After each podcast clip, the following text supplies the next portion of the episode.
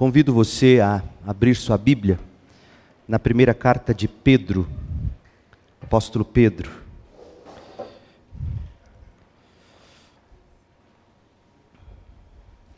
Capítulo 1. Versículo de número 13. 1 de Pedro 1, 13. E nesta noite eu quero pensar sobre esperança inabalável. Eu vou ler o texto bíblico na nova Almeida atualizada. E ficará claro por quê, na medida em que a gente caminhar. 1 de Pedro 1,13, o apóstolo escreveu assim: ouça com fé a palavra de Deus. Por isso, preparando o seu entendimento, sejam sóbrios e esperem inteiramente na graça que lhes está sendo trazida na revelação de Jesus Cristo. Até aqui a palavra de Deus. Com tantas opções nos bombardeando de todos os lados, sem trégua, Muitas pessoas têm aderido ao minimalismo como filosofia de vida. Menos é mais se tornou lema. Menos é mais se tornou um estilo de vida, um estilo de vida mesmo, para uma massa enorme de gente saturada de tantas coisas, tantas possibilidades tantas alternativas, tantas opiniões, tantas opções, tantos estímulos. Menos é mais, dirão as pessoas. Menos coisa, mais espaço. Menos roupas, mais foco. Pois você não perde tempo escolhendo qual vestir. Menos distrações, mais tempo, menos compromissos, mais disponibilidade, menos projetos, mais produtividade, menos consumo, mais criação, menos tralhas, mais coisas importantes. Incrível, menos parece que se tornou sinônimo de liberdade hoje em dia. É nesse ambiente, você deve ter notado, que o básico tem feito o maior sucesso aquela camiseta básica, minimalista, a camisa básica, o jeans básico, o tênis básico, o sapato básico. Percebeu? Menos é mais. Pois bem, eu quero que você pense agora como um minimalista, ok? Vamos lá. Menos é mais. Do que você realmente precisa para viver? Qual é o mínimo essencial para a sua vida ser frondosa, para a sua vida florescer, para a sua vida frutificar e você, lá no final de tudo, não se arrepender do modo como você viveu? Digamos que você tivesse que fazer a mochila da sua alma para a viagem da vida a viagem da sua existência durante os anos que Deus lhe dará nesta vida terrena. Você tem que fazer a mochila da alma. Você poderia colocar na bagagem apenas quatro itens para sua alma. Quatro peças básicas, indispensáveis para você vestir no resto da sua vida. Quais seriam? Quais seriam os itens básicos de sobrevivência para sua alma. Pense sobre isso. Pense como um, um minimalista. O que não pode faltar para sua alma sobreviver na jornada da vida. Graças a Deus que, que nós não precisamos fazer essa escolha por nós mesmos. Graças a Deus que nós temos a palavra de Deus, especificamente o primeiro capítulo de 1 Pedro. Neste capítulo nós encontramos as quatro peças que não poderão jamais faltar na mochila de quem está atravessando esta vida. Só que antes de listá-los, os itens indispensáveis, deixe-me primeiro verificar com você se essa analogia que eu estou fazendo, ela de fato é possível. Se eu não estou forçando o texto a dizer algo que eu quero dizer. Ou seja, eu estou dizendo que como cristãos, nós somos peregrinos neste mundo, e nós precisamos fazer a mochila com os itens essenciais para a alma, e nós só podemos levar quatro. O texto diz isso ou estou forçando o texto? Vamos lá, veja, veja primeiro como, como Pedro começa a carta. Veja para quem Pedro escreveu a carta. 1 de Pedro 1, verso 1. Leia e veja. Pedro, apóstolo de Jesus Cristo, aos eleitos, e veja como ele vai descrever os eleitos, que são forasteiros da diáspora, forasteiros, peregrinos, no Ponto, na Galácia, na Capadócia, na Ásia, na Bitínia. Veja, Pedro escreveu para os crentes gentios que estavam espalhados por diversas localidades distantes de Jerusalém. Os primeiros deles haviam se convertido no dia de, no dia de Pentecostes. Se você ler Atos capítulo 2, de 9 a 11, você vai ver gente dessas regiões ouvindo o sermão de Pedro. Então é como se Pedro agora estivesse escrevendo para os seus filhos na fé que são peregrinos. Pedro de fato os chama de forasteiros, de, de exilados, porque é isto que somos neste mundo. Saiba que esta era a maneira de os autores do Novo Testamento dizerem que os crentes não são deste mundo, mas são peregrinos a caminho do seu verdadeiro lar, o céu, como nós lemos em Filipenses 3:20. Tanto é verdade que Pedro, mais adiante, dirá o seguinte, 1 de Pedro 1,17. Leia e veja. Final do verso 17: Vivam em temor durante o tempo da peregrinação de vocês. Ele descreve a vida como uma peregrinação.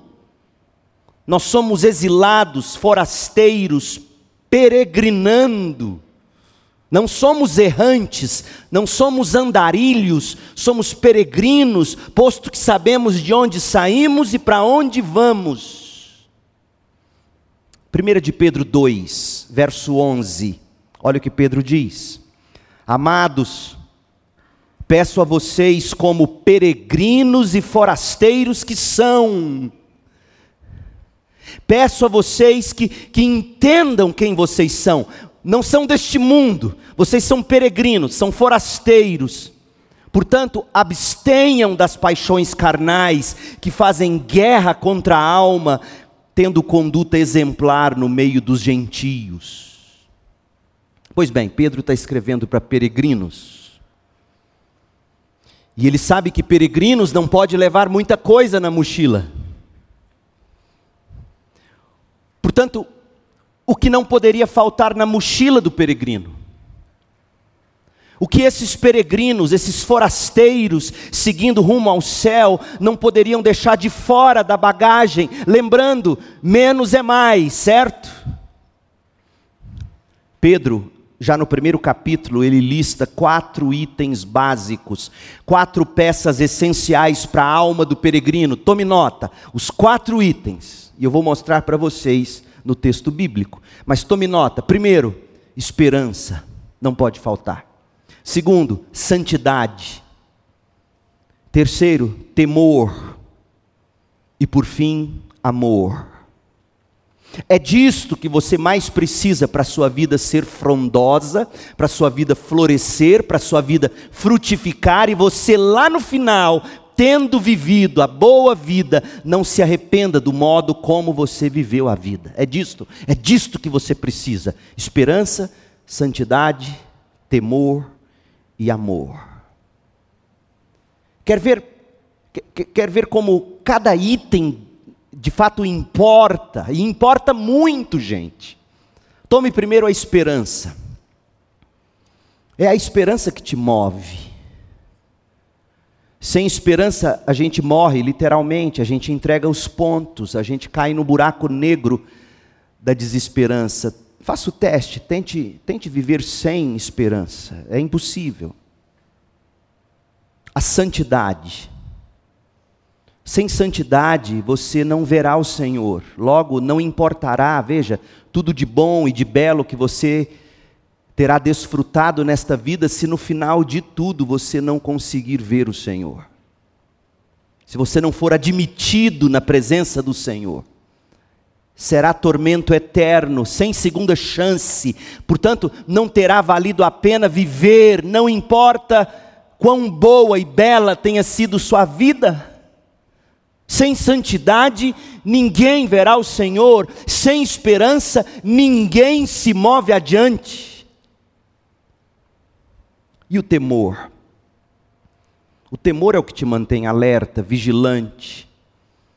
O temor ou o medo te prepara para a luta, para a fuga. Ora, em se tratando de pecado, quem perde o temor quem para de lutar contra o pecado, quem não foge mais do pecado, viverá para ver que nunca foi santo, nunca amou o Senhor, ainda que tenha confessado Jesus da boca para fora. Quanto crente com C minúsculo, assim nas igrejas. Crentes da boca para fora, sem temor. E o amor? O amor é o cumprimento das exigências da lei de Deus, Romanos 13, 10. O amor é a prova de que a nossa fé, a nossa esperança, não é apenas da boca para fora, o amor é o que recheia todas as nossas relações. Portanto, não poderá faltar na mochila do peregrino estes itens básicos essenciais: esperança, santidade, temor e amor. Agora, Identifique comigo esses quatro itens em 1 Pedro capítulo 1.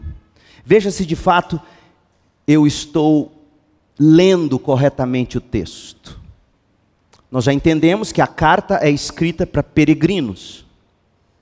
Peregrinos levam pouca coisa na bagagem, levam o essencial. E eu estou afirmando que Pedro coloca como essencial a esperança, a santidade, o temor e o amor. 1 de Pedro 1,13. Veja o primeiro imperativo do capítulo.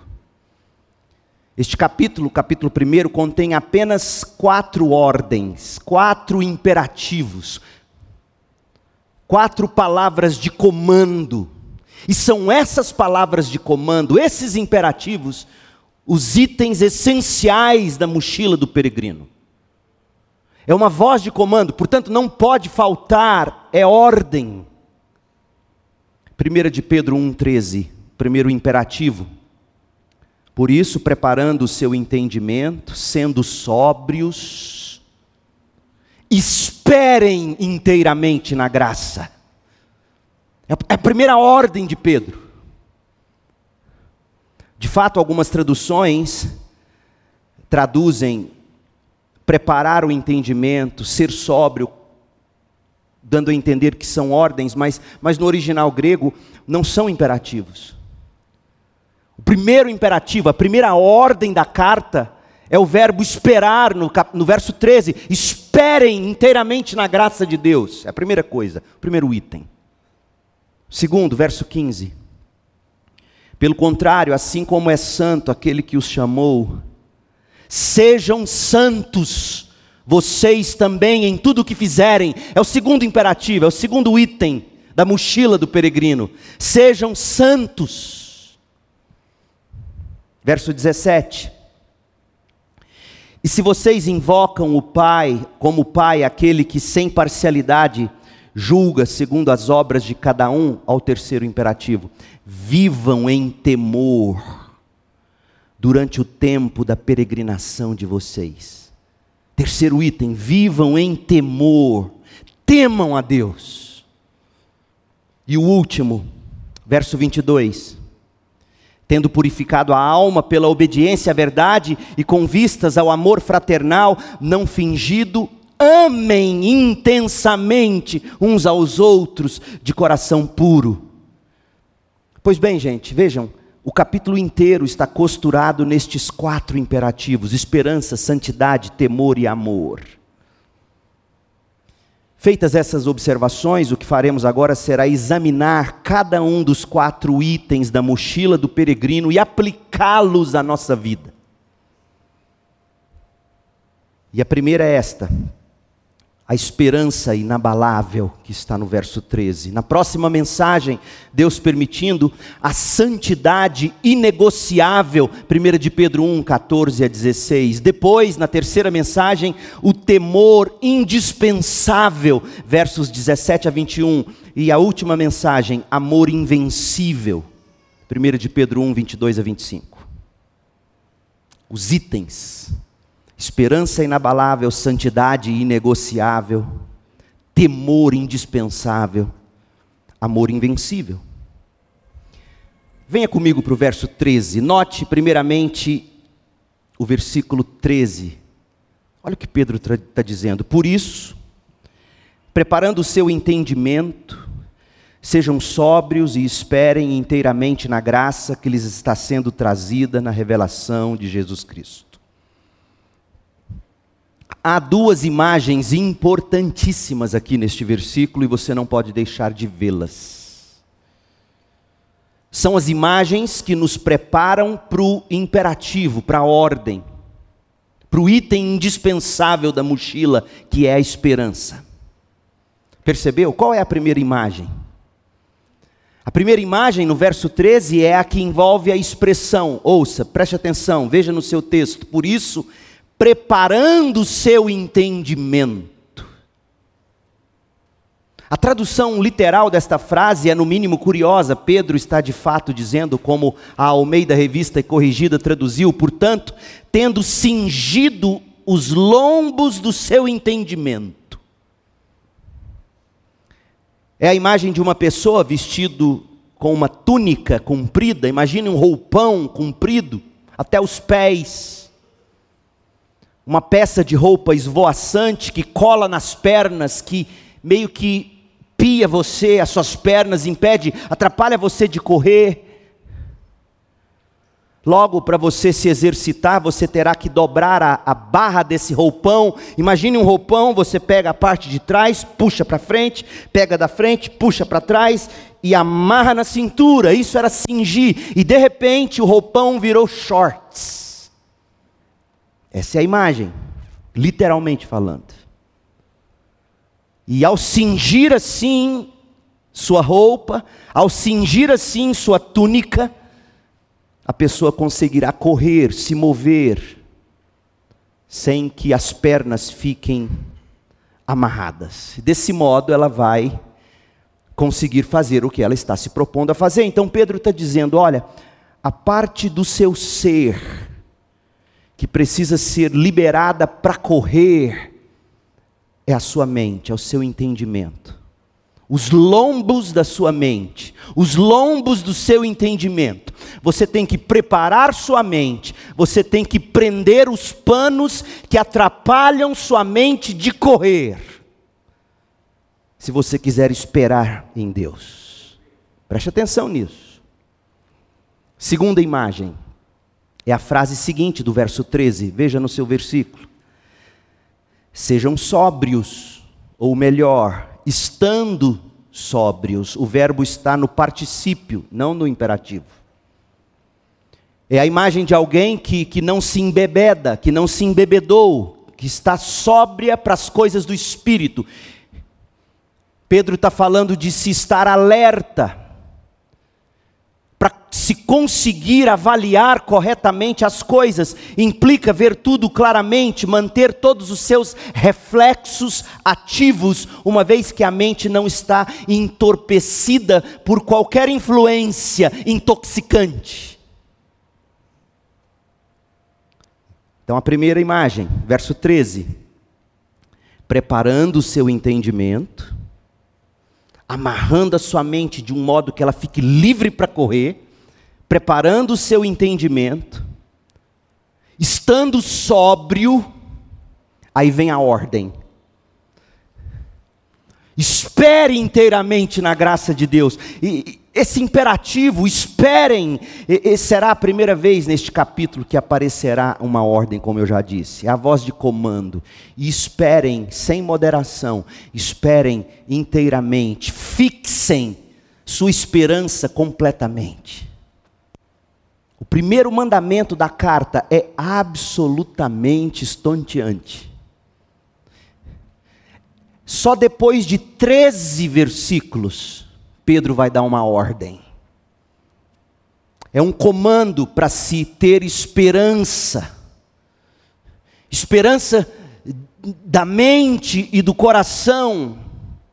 Veja, essa esperança não é uma ação do corpo, é uma experiência da alma. Pedro está nos, ele está nos ordenando a experimentar a esperança o verbo principal, a oração principal de 1 de Pedro 1,13, esperem inteiramente. Os dois primeiros verbos eram, como diz a gramática grega, particípios subordinados, ou seja, eles prepararam você para cumprir a ordem que está sendo dada. Você cingiu a sua mente, os lombos da sua mente, você preparou a sua mente, você manteve-se sóbrio. Então, assim, desse modo, você conseguirá esperar inteiramente em Deus. Está vendo de onde nasce a esperança? De uma mente livre para correr, de uma mente, de um coração sem qualquer tipo de entorpecimento, lucidez e mente preparada. Preparar o entendimento, estar sóbrio, são os meios que Pedro descreve para nós, para a gente atingir o objetivo principal, porque todos nós queremos esperança. Sem esperança ninguém vive, mas para a gente esperar inteiramente, a gente precisa saber preparar a mente e se manter sóbrio. Por fim, Veja o objetivo da esperança aqui no verso 13. Aquilo em que nós esperamos inteiramente. Espere inteiramente na graça que lhes está sendo trazida, é um processo contínuo. E, e, nos está sendo trazida essa graça de um modo muito especial na revelação de Jesus Cristo. Pedro está dizendo que, na medida em que Cristo está sendo trazido em revelação para nossa mente, para o nosso coração, é nessa medida que a gente fortalece a esperança. Você conhecendo Cristo, vendo Cristo, provando de Cristo, até aquele dia quando finalmente você o verá face a face essa revelação culminará na segunda vinda de Cristo, ou seja, quando ele voltar. Cristo trará plenitude de graça para despejar sobre o povo de Deus. Graça está a caminho do povo de Deus. É isso que Pedro está dizendo. Graça chega para o povo de Deus a toda hora. É gostoso quando chega a caixa da Amazon, né? Do AliExpress, do Shopee. Uma delícia, não é? Quando chega. Você abre o barulhinho do unboxing. Uh, excita as pessoas. A revelação que nos está sendo entregue momento a momento em Jesus Cristo. É isso que tem que te arrepiar. É isso que tem que te arrepiar. Espere inteiramente na revelação graciosa, espere inteiramente na graça de Deus, que, que está sendo para nós a revelação de Cristo a cada momento. Por isso que você tem que ter a mente preparada e sóbria para você sorver isso. Pedro, ele está nos ensinando a lição número um do cristianismo básico. Pedro é tremendo. Pedro é tremendo. A gente ama Paulo e deve amá-lo, mas Pedro não fica atrás, não. A lição número um do cristianismo básico. Em outras palavras, o mandamento de Deus e o deleite de Deus não são, em primeiro lugar, Cristianismo não é, em primeiro lugar, o que você faz para Deus com as suas próprias forças. Isso não é cristianismo. O cristianismo não é para ser vivido na força de vontade. O mandamento de Deus, o deleite de Deus são, em primeiro lugar, para que você ouça e espere no que Deus pode realizar por você com a força dEle. Portanto, a primeira contrapartida humana da graça divina é a esperança. Ou seja, Deus inicia um processo em nós, um processo gracioso, e a nossa resposta é fé, esperança. Preste atenção no que o salmista escreveu a respeito do que de fato deleita o coração de Deus. Salmos 147, versos 10 e 11. Leia comigo, eu leio na NVT. Salmos 147, 10 e 11. O prazer do Senhor Deus não está na força do cavalo. O prazer do Senhor Deus não está no poder humano. Onde está então, se não é no poder do cavalo, se não é no poder humano, o salmista responde: O Senhor se agrada dos que o temem, dos que colocam a esperança em seu amor. Deus se agrada dos que esperam nele. Paulo corrobora com essa verdade. Em Romanos 11, verso 6, Paulo escreve: E se é pela graça, já não é pelas obras, não é pelo que você faz, não é pela sua força. Do contrário, a graça já não é graça. Ou seja, a resposta humana adequada à graça divina é, em primeiro lugar, esperar em Deus. Fé, esperei com paciência no Senhor. Fé, esperança. Importante. É, é falso dizer que a graça não emite imperativos. É falso dizer isso. É um falso evangelho. É falso dizer que a graça não emite voz de comando. É falso dizer que a graça não dá ordens. É falso dizer que a graça de Deus não impõe condições.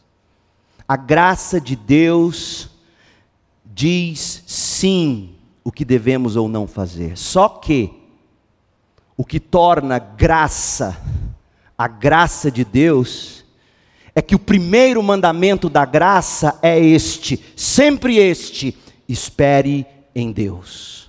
Oh, e é difícil isso. Tente colocar sua alma para esperar em Deus. É por isso que é mais fácil ler a Bíblia do que orar. É por isso que é mais fácil servir na igreja do que ler a Bíblia e orar, esperar em Deus, esperar inteiramente na graça de Deus revelada a nós em Jesus Cristo. Esse é um trabalho duro, mas é o que se espera de nós. Deixar toda a sua alma se engajar na esperança, não ficar apenas parcialmente esperando e parcialmente duvidando, é, é esperar sem moderação em Deus, é esperar inteiramente, é dar lugar completo à experiência da esperança na alma, uma alma cheia de esperança em Deus, é se deixar ser levado totalmente pela esperança. Deixe, deixe a graça de Deus receber toda a glória na sua vida. Sabe como? Permitindo que a graça de Deus seja duas coisas na sua vida: a fonte da sua esperança e a força do seu agir. A graça de Deus, deixe que seja a fonte da sua esperança, a fonte da esperança inteira do coração, o que te dá força, a graça de Deus. De onde vem a sua esperança para viver a graça de Deus que me está sendo revelada momento a momento em Jesus Cristo? Se você separar a, a, esperança em Deus da graça de Deus, você vai separar a glória de Deus da graça de Deus. E tudo que não é para a glória de Deus é pecado, ainda que feito e dito em nome de Jesus. Portanto, você quer glorificar a Deus, sacie-se de esperança, de esperança em Deus. Mostre ao mundo que o que de fato move você, excita você, é o que a cada instante chega para você, não da Amazon, não da Shopee, mas da revelação de Deus para nós em Cristo Jesus. Qual, qual faceta de Cristo mais encanta você em cada momento do seu dia e da sua vida. Mostre ao mundo que a graça de Deus é totalmente satisfatória para você. Revele ao mundo que a graça de Deus é a fonte de esperança inteira do seu coração, a força total do seu agir, o que te levanta da cama, o que te mantém andando, o que te faz dormir. É a graça de Deus, do início ao fim, a maravilhosa graça. Veja, gente, no cristianismo bíblico, a ordem correta, correta dos fatos é a seguinte: preste atenção. Primeiro, sempre, é a iniciativa da graça de Deus, é a graça de Deus vindo decisivamente a nós. Segundo, é a nossa esperança na graça de Deus, a nossa reação de fé. Ora, que esta é a ordem, a gente vê aqui em 1 de Pedro 1,13. De onde eu tiro isso? Preste atenção na, na primeira expressão do verso 13, 1 Pedro 1,13. Olha a primeira expressão, é uma locução coordenativa conclusiva. Por isso,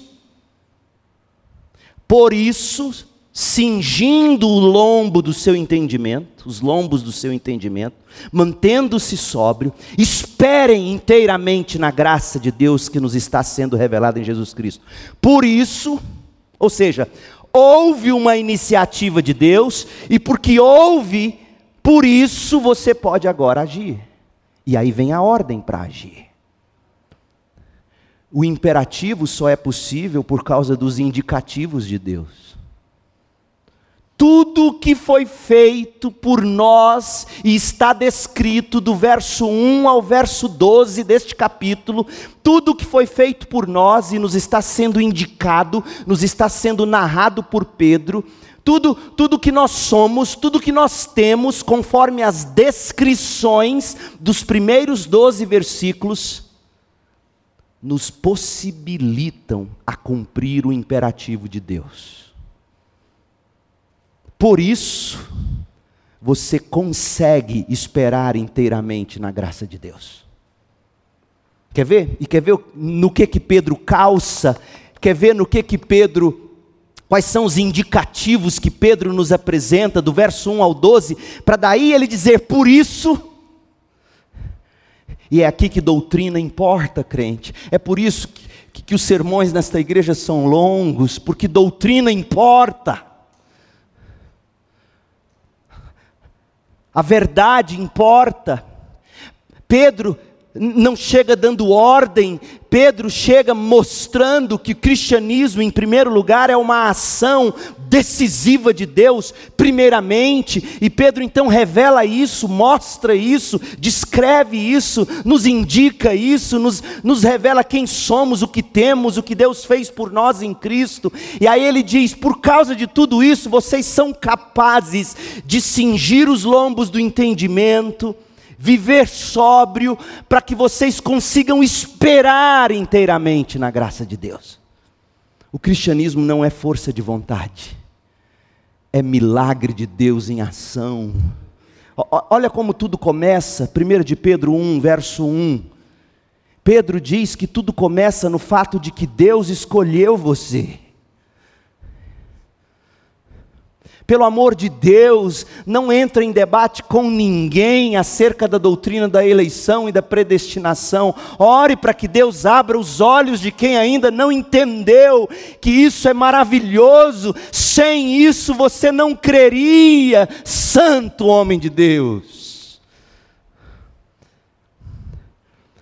Aos eleitos que são forasteiros, verso 2: eleitos segundo a presciência de Deus. Está vendo? É a presciência de Deus. Foi eleito porque Deus viu antes. Eu não tenho tempo de entrar nesse detalhe, mas não é isso que significa presciência aqui.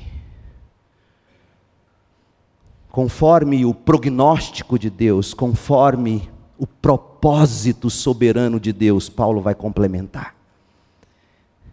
Visto que Deus escolheu vocês para salvação, esperem inteiramente, inteiramente na graça de Deus. Porque Deus escolheu vocês para salvação, esperem. Por isso, por causa da eleição, esperem. Só é possível esperar em Deus porque Deus escolheu te salvar. Verso 3. Esse Deus que te escolheu, ele ele regenerou você para uma viva esperança. Está vendo? Ele te escolhe, diz o verso 1 e o 2. E no verso 3 diz que, que quando ele escolhe você, no momento apropriado, ele regenera você para uma viva esperança. É por isso que no verso 13 ele vai dizer: espere inteiramente na graça de Deus. Não é você que produz esperança. Escuta isso, crente. Não é você fechar o olho e falar, o olho e falar, eu, eu tenho que ter esperança, eu tenho que ter esperança. Não. Porque o Senhor regenerou você para uma vida que é um tipo de vida cheia de uma viva esperança, mediante a ressurreição de Jesus Cristo dentre os mortos, porque Ele escolheu você, porque Ele regenerou você para uma viva esperança, por isso, espere inteiramente na graça de Deus. Deus não apenas te escolheu, Deus não apenas te regenerou. Sabe por que, que você mantém-se crente? Porque Ele mesmo guarda você. Verso 4. Para uma herança que não pode ser destruída, que não fica manchada, que não murcha e que está reservada nos céus para vocês. É uma herança está guardado para você. Nada destrói isso. Ninguém te arranca da mão dele. Verso 5 diz que deixa ainda mais claro esse, esse guardar poderoso de Deus. Olha só, esperando vocês, verso 4, no céu, essa herança. E quem são vocês? Os que são guardados pelo poder de Deus. É o poder de Deus que te guarda. É o poder de Deus que faz você perseverar.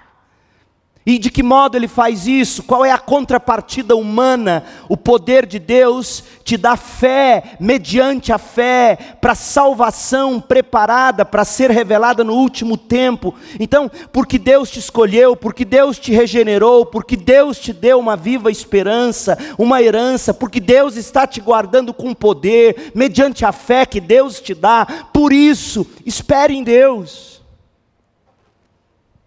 Verso 6: Visto que Deus está refinando a fé de vocês pelo fogo, é disso que vai tratar os versos 6 e 7. Versos 8 e 9: Visto que vocês estão nadando com as braçadas do amor, da fé e da alegria em Cristo que nos salvam, versos 10 a 12, visto que os profetas e os anjos estão na ponta dos pés para ver tudo que a graça de Deus está fazendo na vida de vocês, em vista de tudo isso, por causa disso, esperem inteiramente na graça de Deus. Por que, que eu estou tomando essa longa estrada? Para te dizer o seguinte, crente: o cristianismo não é primeiramente uma ética, não é primeiramente um código moral, conservador. O cristianismo não é primeiramente uma fé, um sentimento, uma teologia. O cristianismo é primeiramente a ação soberana, graciosa e de iniciativa decisiva de Deus. Deus escolhe, Deus regenera, Deus dá herança, Deus guarda, Deus conduz, Deus purifica. Porque Deus está fazendo tudo isso, você tem condições de esperar nele. Tanto é verdade isto que foi só após 12 versículos que Pedro lança sua primeira ordem.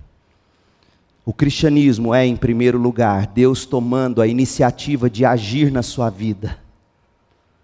Deus agindo graciosamente, livremente, decisivamente, para salvar o povo dele. E a resposta humana você e eu esperando inteiramente nessa graça, nesse agir. E também agindo com fé, e agindo com esperança, agindo com amor. Essa é a essência do cristianismo. É você entender quem você é e o que você tem em Cristo e com fé em quem você é e no que você tem, e no que Deus fez, no que Deus faz, no que Deus fará, com fé nisso, você age como quem crê que você é isso que a Bíblia está dizendo que você é. Você é um eleito de Deus, você é um regenerado de Deus para uma viva esperança. Você é alguém que tem uma herança eterna, sendo tudo isso, não tem como você ficar vivendo no pecado. Pedro, ele não deixa a voz de comando da esperança pendurada no ar, sem qualquer ajuda ou contrapartida humana. Deus nos apresenta duas maneiras de você despertar a sua mente e mantê-la viva na esperança de Deus. Primeiro ele diz, e é isso que eu quero te ensinar agora, eu quero, eu quero ser prático agora. Porque até aqui o que eu te mostrei no versículo 13 de 1 de Pedro 1 é que o cristianismo é Deus iniciando um processo em nós e nós respondemos com esperança, com fé. Pedro indica quem somos, o que temos, ele diz, é, é, muito poder. Depois medite sobre isso, medite do verso 1 ao 12. Veja quem de fato tu és em Cristo, o que tu tens em Cristo. Por isso, espere inteiramente na graça de Deus. Agora, como é que você pode fazer isso? Você tem que saber preparar o seu entendimento e você tem que manter sua mente sóbria. Não é isso que Pedro está dizendo? Ele diz assim: você sabe quem você é em Cristo, o que você tem em Cristo, o que Deus fez por você, faz e fará. Você sabe disso. E por causa disso você consegue esperar em Deus. Agora, não é mecânico, não é automático, existe um processo que Deus capacita você a fazer, que é o que? Preparar o entendimento e manter a mente sóbria. Vamos pensar sobre preparar o entendimento, sobre o que significa cingir os lombos do entendimento. Traduzindo, transformar a túnica que cobre a sua mente em shorts de corrida. O que significa isso na vida real? A gente sabe que cingir a mente é um meio para se chegar à, à plena esperança na graça de Deus. Um meio de permitir que a graça de Deus seja a fonte da esperança, a fonte do seu coração, a força do seu agir tendo cingido os lombos da sua mente, esperem na graça de Deus. É para este prêmio que a nossa mente deve correr. É para este alvo que ela deve maratonar, qual seja a esperança plena da graça, saber esperar inteiramente na graça. Então, o que, que a mente tem que fazer tão ativamente para ela produzir esperança? Como é que a mente deve se preparar? Como é que o seu entendimento deve ser preparado? A resposta é a verdade. A, a esperança, ela nasce e ela se fortalece quando a sua mente é cingida com a verdade. Você prepara a sua mente com a verdade. Deixa eu te dar duas razões para isso. A primeira razão vem do próximo versículo, versículo 14, que a gente vai estudar na próxima mensagem, se Deus permitir. Pedro disse no verso 13 que a gente tem que esperar inteiramente na graça de Deus, tendo preparado o entendimento. E no 14 ele vai explicar um pouco o que é a preparação do entendimento. Olha o verso 14: Não vivam conforme as paixões que vocês tinham anteriormente, antes da conversão. E olha como é que ele descreve o período antes da conversão, quando vocês ainda estavam na ignorância. A razão pela qual anteriormente, antes da conversão a Cristo, nós éramos guiados por todos os tipos de paixões, em vez de sermos guiados pela esperança na graça, era porque as nossas mentes não estavam na verdade, não conheciam a verdade, ainda estavam na ignorância, não conheciam o Evangelho, não conheciam as leis de Deus, a palavra de Deus. Seu coração é guiado, de algum modo, pelos valores que você nutre. E Pedro está dizendo isso claramente. Você vai aprender a esperar em Deus na medida em que você vai deixando a ignorância do velho homem, vai conhecendo a verdade bíblica, vai conhecendo quem Deus é, como ele se revela, como ele age, qual é o propósito maior da vida, à luz das Escrituras, na medida em que você vai conhecendo Cristo, na medida em que você vai deixando de ser ignorante, você está preparando a mente, e em preparando a mente com a verdade, você consegue esperar em Deus. Paulo complementa isso, Efésios 6,14. Olha o que Paulo diz em Efésios 6,14: portanto, fiquem firmes, cingindo-se com a verdade. Olha, é a mesma expressão de Pedro. Cingir a mente com a verdade, é disso que Pedro está falando. Não seria nenhum problema a gente acrescentar o que Paulo está dizendo, dizendo assim, portanto, fiquem firmes na esperança, cingindo os vossos lombos com a verdade, os lombos do entendimento. Cingir a mente com a verdade é deixar a a verdade correr pela sua cabeça.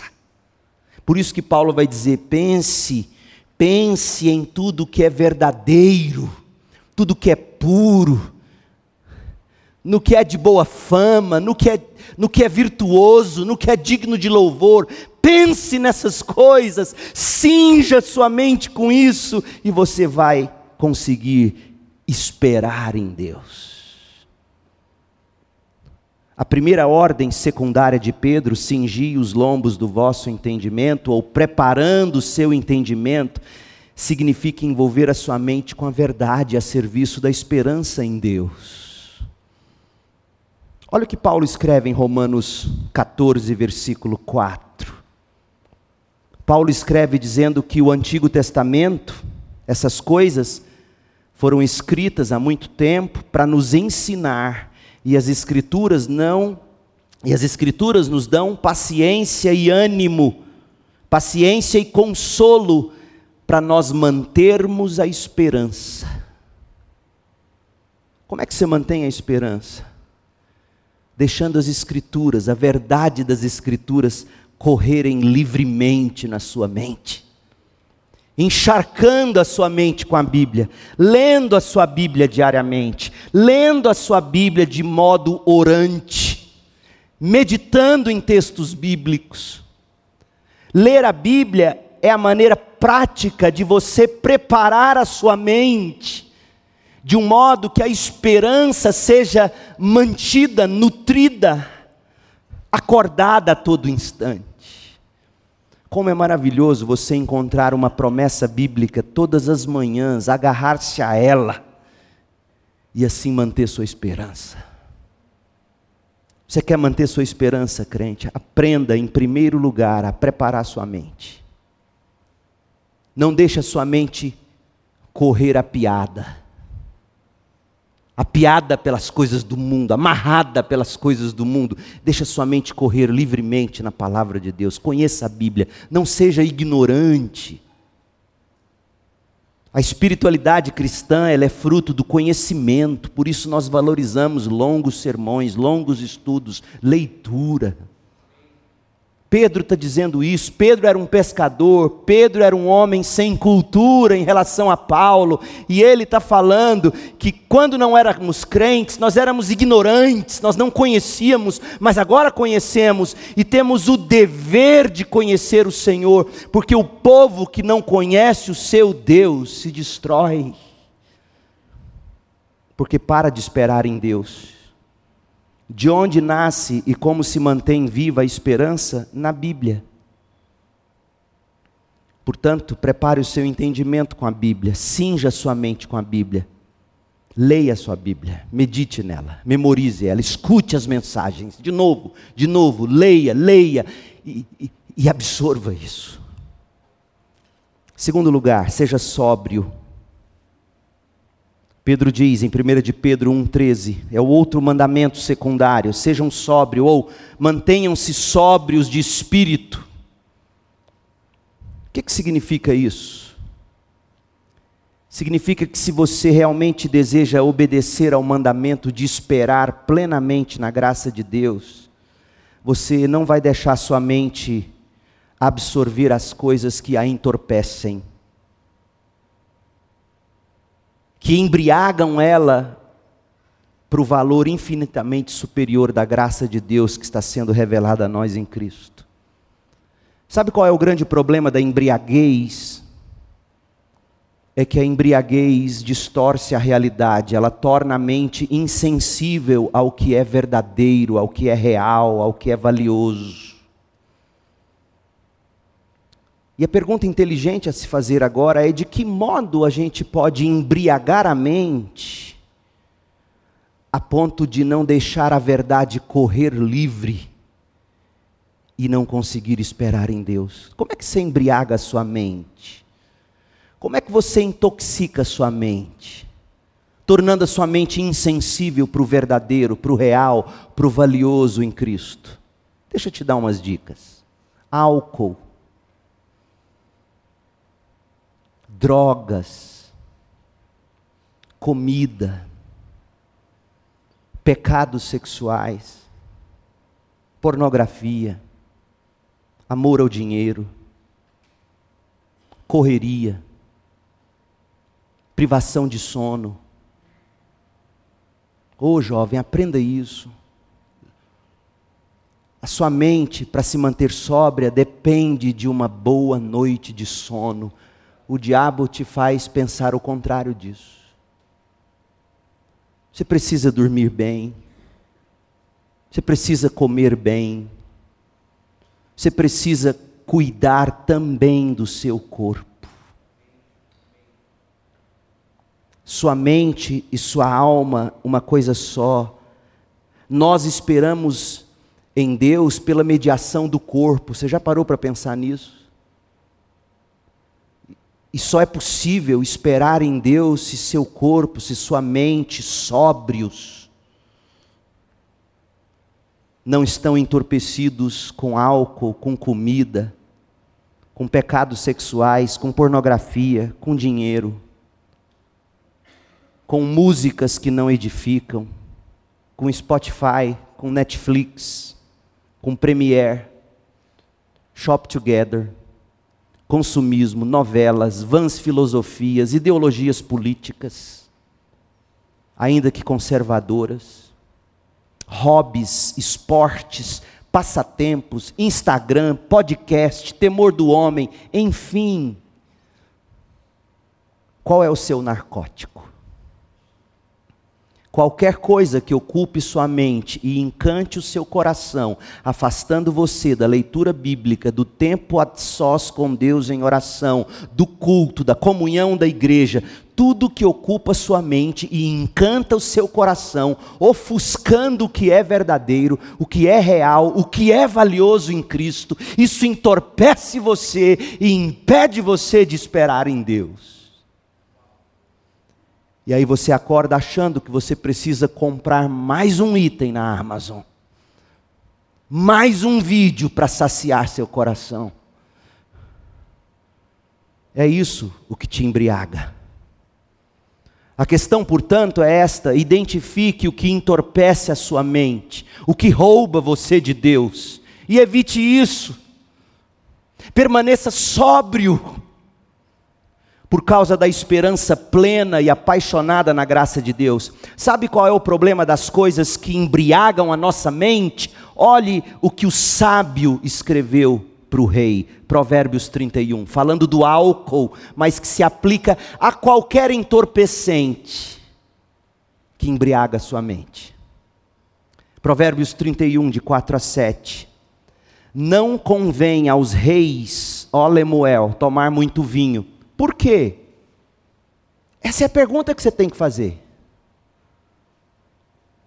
Por que que embriaguez é pecado? se foi Deus quem criou o álcool. Ou não foi? Claro que foi. Mas a embriaguez é pecado. Por que, que ela é pecado? Por exemplo, continue lendo. Os governantes não devem desejar bebida alcoólica. Por quê? O verso 5 responde: Se beberem, pode ser que se esqueçam da lei e deixem de fazer justiça aos oprimidos. Percebeu? Tudo o que te faz esquecer da lei de Deus e fazer o que é justo é entorpecente que tem que ser evitado. Em alguns casos é o álcool, em outros casos é a academia, em outros casos é a comida, em outros casos é e deu o nome. Esse é o problema com os excessos. Os excessos entorpecem a mente e rouba você da, da palavra de Deus, tira você da palavra de Deus e impede você de praticar a palavra de Deus. É por isso que o rei e os governantes não devem se embriagar. Mas nós nos vangloriamos de, de celebridades que vivem embriagadas, é impressionante isso. E o verso 6 vai dizer, Provérbios 31, que o álcool é para os que estão morrendo e o vinho é para os que estão amargurados, que bebam para se esquecer de sua pobreza e não se lembrem de suas dificuldades. Isso aqui não é desculpa para você beber para afogar as amarguras. Parece que isso aqui era um método utilizado na antiguidade, é um texto muito controverso, mas um método utilizado na antiguidade para você aliviar o sofrimento dos moribundos. Mas nós não somos chamados a viver assim, pelo contrário. Por que, que os excessos são errados? Por que, que Netflix em excesso, videogame em excesso? porque isso nos rouba da Bíblia e da prática da Bíblia. E Pedro está dizendo a você: você quer esperar em Deus? Então aprenda a preparar sua mente com a verdade. Leia sua Bíblia. E mais do que isso, não deixe a sua mente entorpecida com o que quer que seja. Nem com chocolate. Efésios 5,18 não se embriaguem com vinho, pois ele vai levar vocês ao descontrole. Em vez disso, sejam cheios do Espírito. Cantando salmos, hinos, cânticos espirituais entre si, louvando o Senhor de coração com música. Por tudo, deem graças a Deus o Pai em nome de nosso Senhor Jesus Cristo. Veja, meu povo, a grande preocupação de Pedro, em 1 de Pedro 1,13, é que não sejamos do tipo que espera em Deus com moderação. Beba com moderação. Mas o lema nunca é espere em Deus com moderação. Nós não podemos ficar satisfeitos com o coração apenas meio esperançosos. Nós temos que envolver nossas mentes com a verdade da Bíblia, porque somente a verdade bíblica produzirá o tipo de esperança que vai te manter vivo, santo, cheio de temor e amor. Nós temos que, que proteger as nossas mentes de todas as coisas deste mundo sobretudo das coisas que diminuem a nossa esperança na graça de Deus. É tão sério isso, meu povo. Hebreus 12, leia comigo. Hebreus 12, de 1 a 3. Portanto, uma vez que estamos rodeados de tão grande multidão de testemunhas, livremo-nos de todo o peso que te torna vagaroso e do pecado que te atrapalha. Veja, tem coisa que não é pecado na sua vida, mas que é peso. E impede você de deixar a mente livre para que a verdade corra e seja absorvida e assim nutra sua esperança em Deus. Que tipo de peso tem tornado você vagaroso? Privação de sono, comida, bebida, pornografia. Qual é o nome do seu narcótico? Hoje à noite você tem que você tem que confessá-lo a Deus, ó Deus, este é o meu narcótico, esse é o peso, esse é o pecado que me atrapalha de correr com perseverança a corrida. Mantenha os seus olhos firmes em Jesus. Veja, Hebreus está dizendo praticamente a mesma coisa que Pedro em 1 de Pedro 1,13. E nesta luta contra o pecado, você precisa dar, se preciso for, até o sangue. Vai dizer o versículo 4. Esse é o chamado de Deus para a sua vida, crente. É o chamado de Deus para esta igreja. É o chamado de Deus para nós vivermos juntos como igreja. Qual é o chamado? Cinja a sua mente, prepare o seu entendimento, seja sóbrio, não se entorpeça com coisa alguma, espere plenamente na graça de Deus que está sendo trazida a você na revelação de Jesus Cristo e que na segunda vinda de Cristo será derramada sem medida sobre nós. Por isso, preparando o seu entendimento, mantendo-se sóbrios, esperem inteiramente na graça que lhes está sendo trazida na revelação de Jesus Cristo. Eu termino dizendo a você: você quer, você quer esperança para viver? A primeira coisa que você precisa entender: a esperança que te mantém vivo, santo, cheio de temor e amor, é a esperança que nos é revelada em Cristo, não há outra. E nesta noite o Senhor convida você a depositar toda a sua esperança em Cristo. E só será possível porque Deus te escolheu, se Ele te escolheu.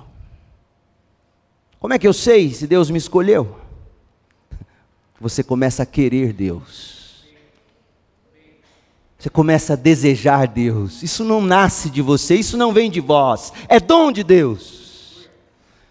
Se você está dando a mínima para o que eu estou dizendo, é um grande sinal de que você não é uma ovelha de Cristo.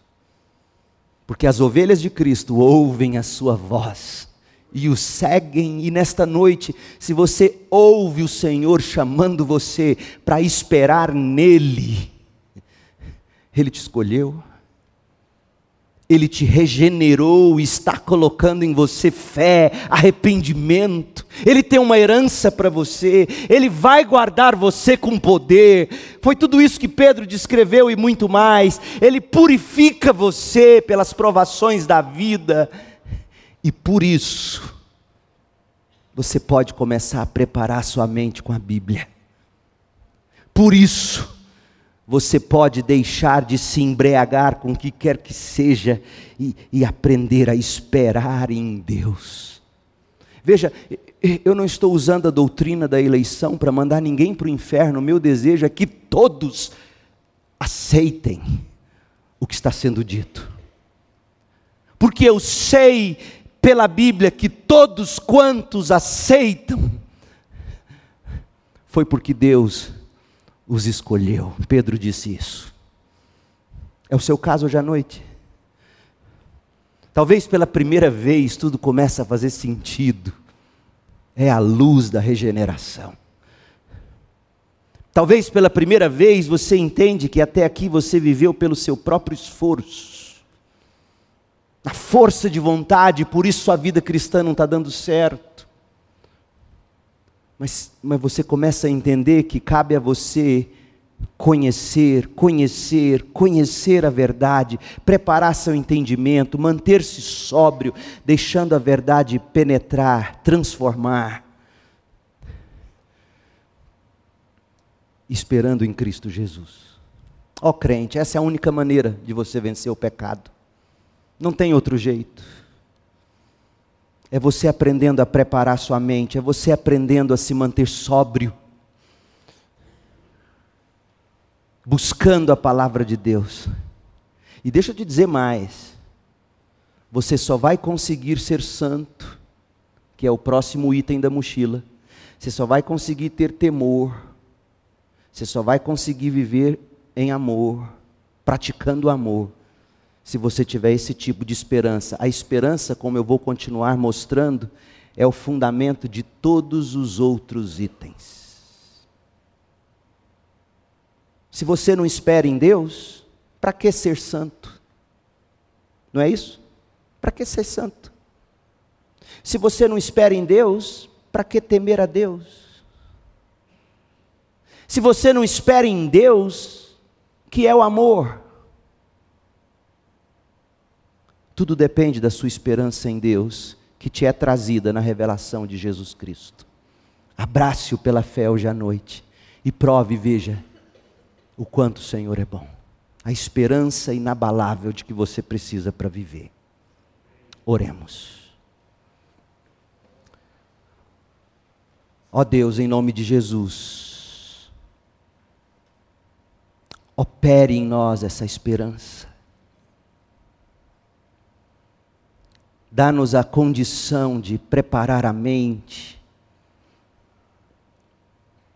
mantermos-nos sóbrios. Ó oh Deus, dá-nos da tua palavra, dá-nos dá, das Escrituras, dá-nos de Cristo para que seja firme a nossa esperança inabalável. Ó Deus, que nós possamos entender que a graça de Deus nos é trazida na medida em que Cristo nos é revelado em tudo o que Ele é e promete ser, conforme está nas Escrituras. Abra os nossos olhos para isso, dá-nos desejo de de querer conhecê-lo pela tua palavra.